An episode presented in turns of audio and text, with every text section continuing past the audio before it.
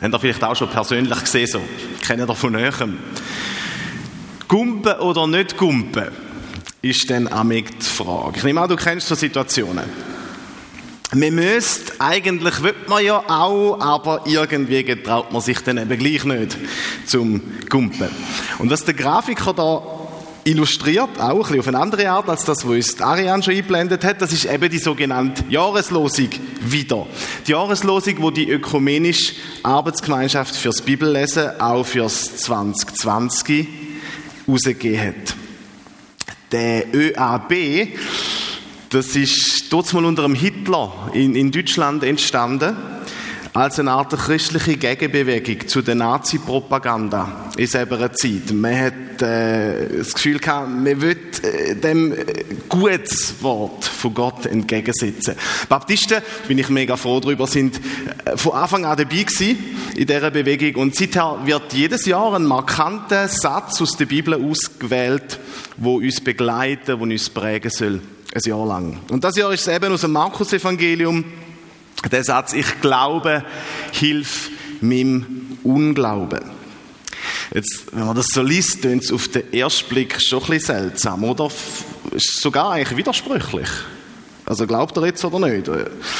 Ähm, und ich möchte darum gern mit euch den dramatischen Zusammenhang wirklich äh, nachlesen, wo der Satz gefallen ist, dass man das einordnen und verstehen. Das ist eben im Markus Evangelium im Kapitel 9. Wenn du die Bibel dabei hast, darfst du gern aufschlagen. Wir lesen ab Vers 14. Markus 9, 14.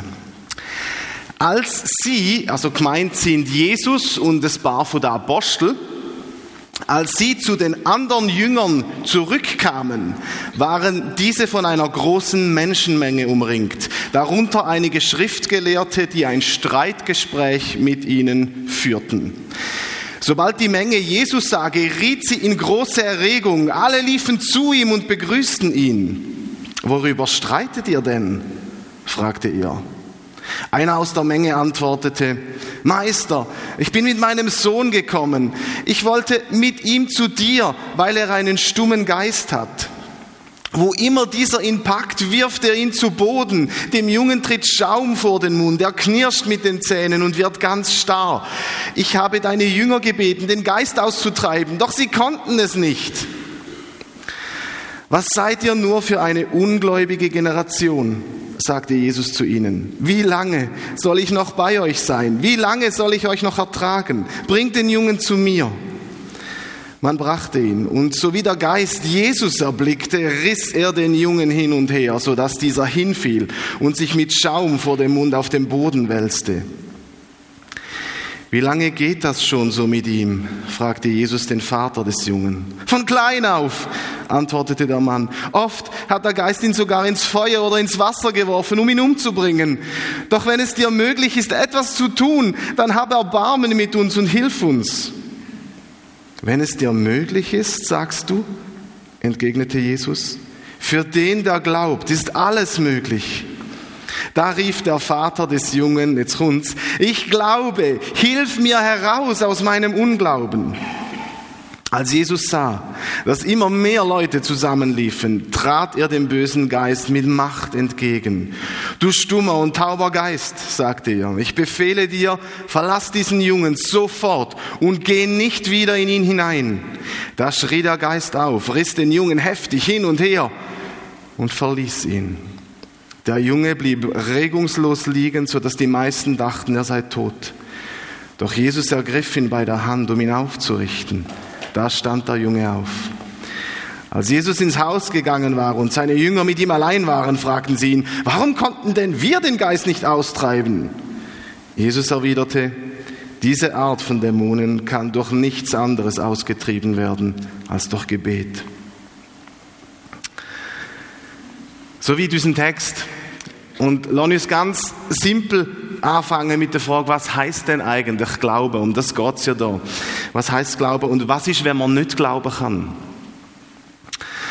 Äh, wir sagen, ich glaube, es gibt Föhn, wenn uns der Schädel brummt und wir ein bisschen wetterfühlig sind. Oder jemand sagt vielleicht, ich glaube als gute Mensch und engagiert sich dabei, Straftäter zu resozialisieren. Und wir als Christen, ich als Christ, wir sagen, ich glaube an Jesus. Und was unterscheidet jetzt den Glauben an die persönliche Wetterprognose? Ich glaube, es gibt Föhn vom Glauben an Gott. Der Begriff wird ganz verschieden gefüllt, wenn man das so ausdrückt.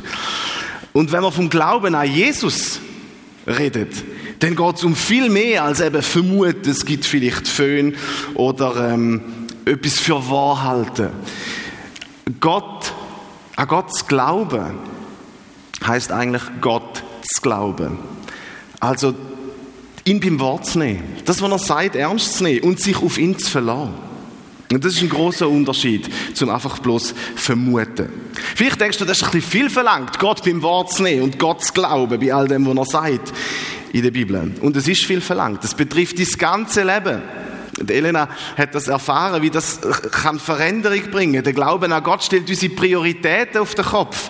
Unsere Werte, unsere Ziele werden anders. Der Alltag wird anders. Wir richten uns dann neu nach seinem Vorbild aus, nicht nach irgendetwas anderem. Wir, wir lassen uns von seinem Geist leiten. Wir achten auf seine Gebote und bauen auf seine Verheißungen. Das wird alles anders. Und gleichzeitig sage ich auch, nein, es ist nicht zu viel verlangt. Das, was ich jetzt gerade geschildert habe, dann mehr als einfach unser Vertrauen auf Jesus setzen und all das annehmen, was er schon längstens für uns gemacht hat, das können wir nicht und das müssen wir gar nicht. Also Glaube ist irgendwie schwer und auch ganz einfach. Und wenn wir vom Glauben reden, dann geht es im Prinzip zuerst mal darum, Jesus kennenzulernen. Weil dort die Bibel können wir verstehen, wie er ist und, und wer er ist. Und sie erklärt uns, dass Gott in Jesus in die Welt gekommen ist, in die reale Geschichte gekommen ist, nicht ein Märchen, eine, eine historische Person. Und dass Gott uns in Jesus gezeigt hat, wie fest, dass er uns Menschen liebt. Wir alle haben ursprünglich ohne Gott gelebt. Wir alle haben Schuld, die uns von ihm trennt. Und die können wir nicht durch gute Taten aufwiegen. Es geht einfach nicht. Wir brauchen Vergebung und die möchte uns Gott schenken, indem er in Jesus am Kreuz all die Schuld gezahlt hat. Und alles, was es braucht, um das Geschenk überzukommen, ist, dass ich Gott, dass du Gott das Herz öffnest. Das, was Helena gemacht hat. Weil dann erfüllt uns sein Heiliger Geist. Und dann fängt er an, uns von innen aus zu verändern und uns zu leiten. Jeder Mensch kann mit Gott über Jesus Kontakt aufnehmen. Und das passiert durch ein schlichtes Gebet. Du kannst sagen, Jesus, ich möchte dich kennenlernen.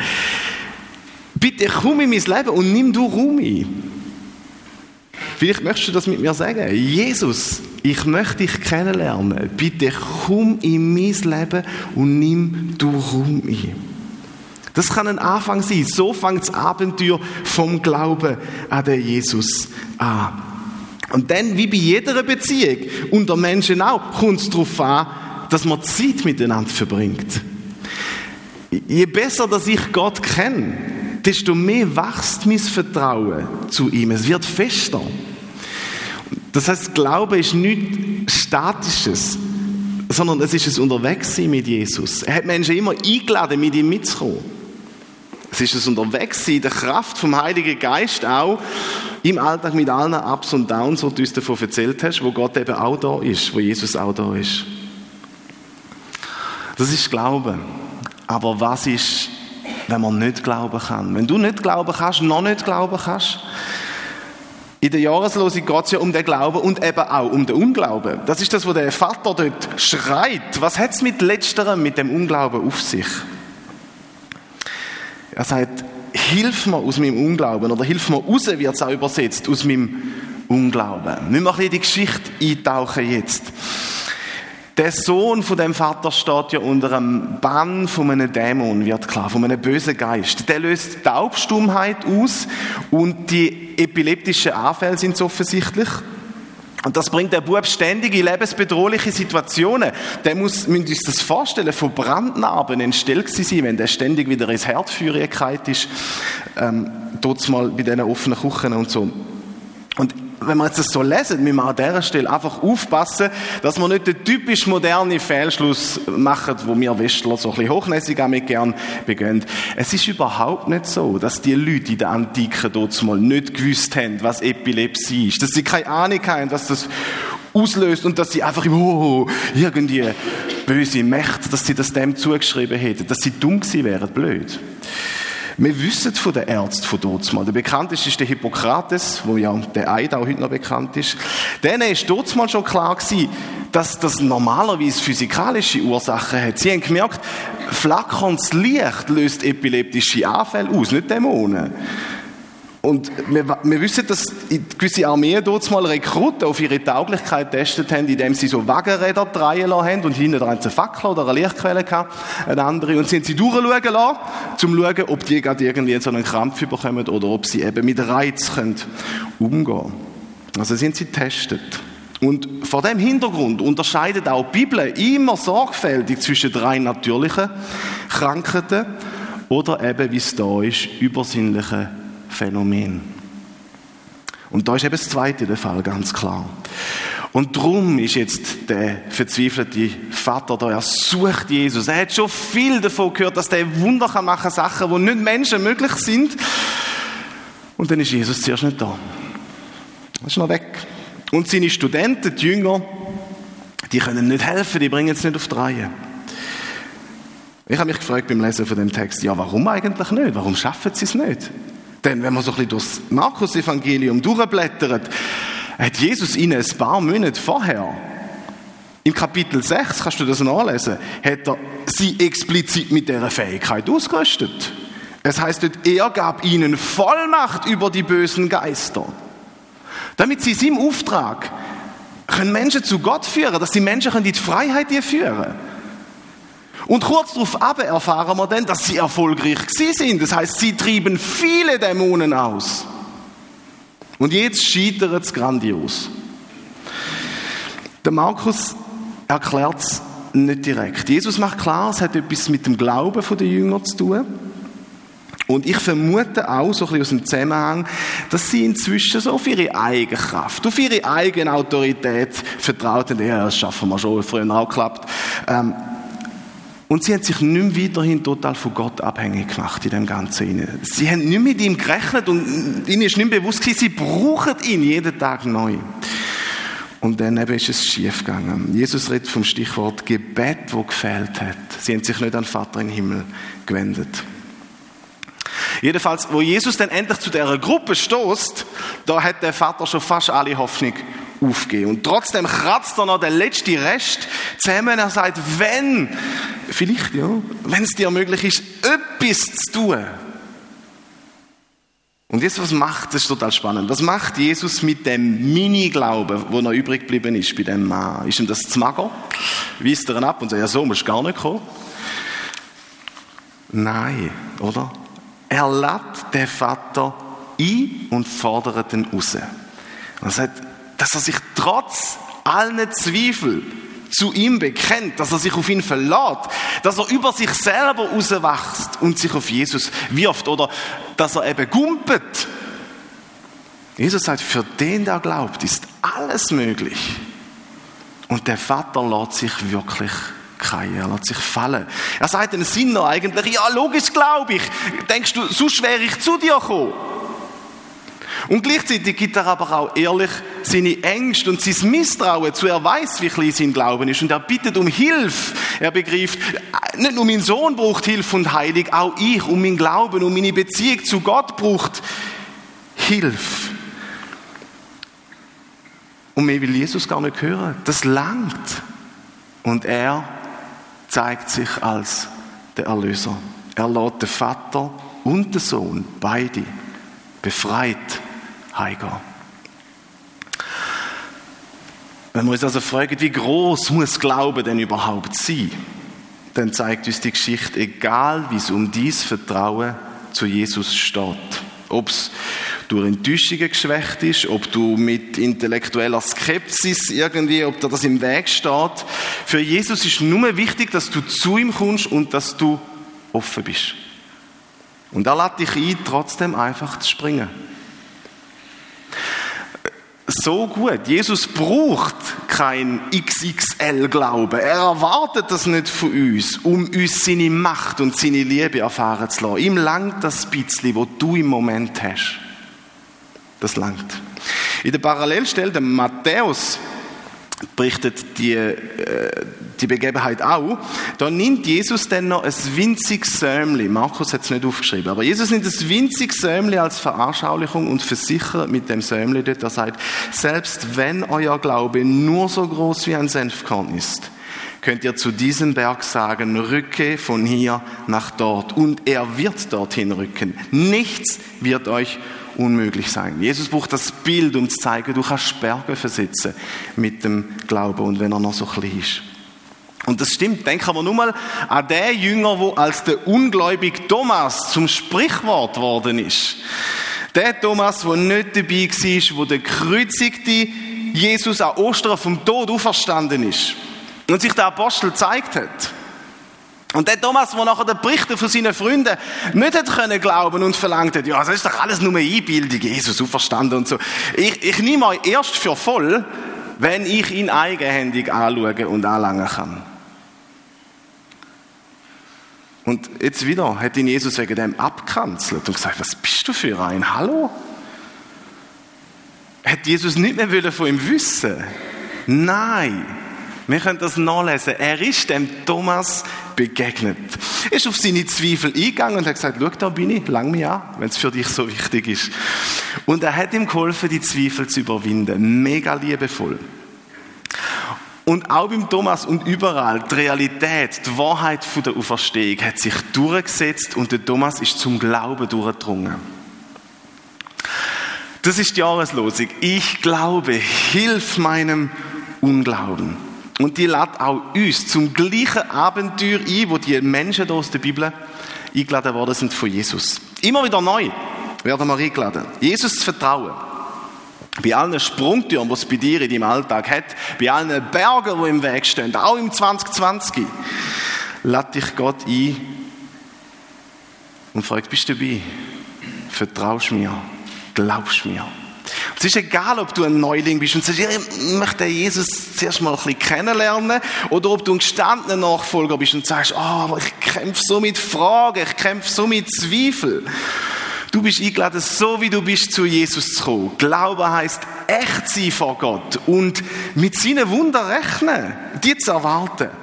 Ich möchte dir zusprechen für das neue Jahr. Bleib dran, es lohnt sich. Es lohnt sich. Und eine Möglichkeit, wo Jesus geschaffen hat, um ihm heute zu begegnen, um Glauben auszudrücken, um sich von Lasten, von Schuld vielleicht, von Sorgen befreien zu lassen, das ist eben auch das Abendmahl, das wir jetzt noch möchten feiern. Wenn du möchtest, darfst du gern mit uns als Zeichen dafür, dass du auf den Jesus willst bauen, Schluck Traubensaft, ein Stück Brot. Nein. Jesus erklärt, nehmt und esst. Das ist mein Leib, der für euch geopfert wird. Das Brot stellt ihn dar. Wenn ihr künftig dieses Mahl feiert und von dem Brot esst, dann ruft euch in Erinnerung, was ich für euch getan habe. Und Jesus hat auch einen Kelch genommen.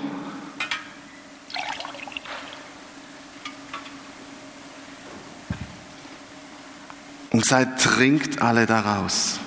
Das ist mein Blut, das den neuen Bund besiegelt. Ein Bund, wo Gott mit uns eingeht. Es wird für viele zur Vergebung der Sünden vergossen.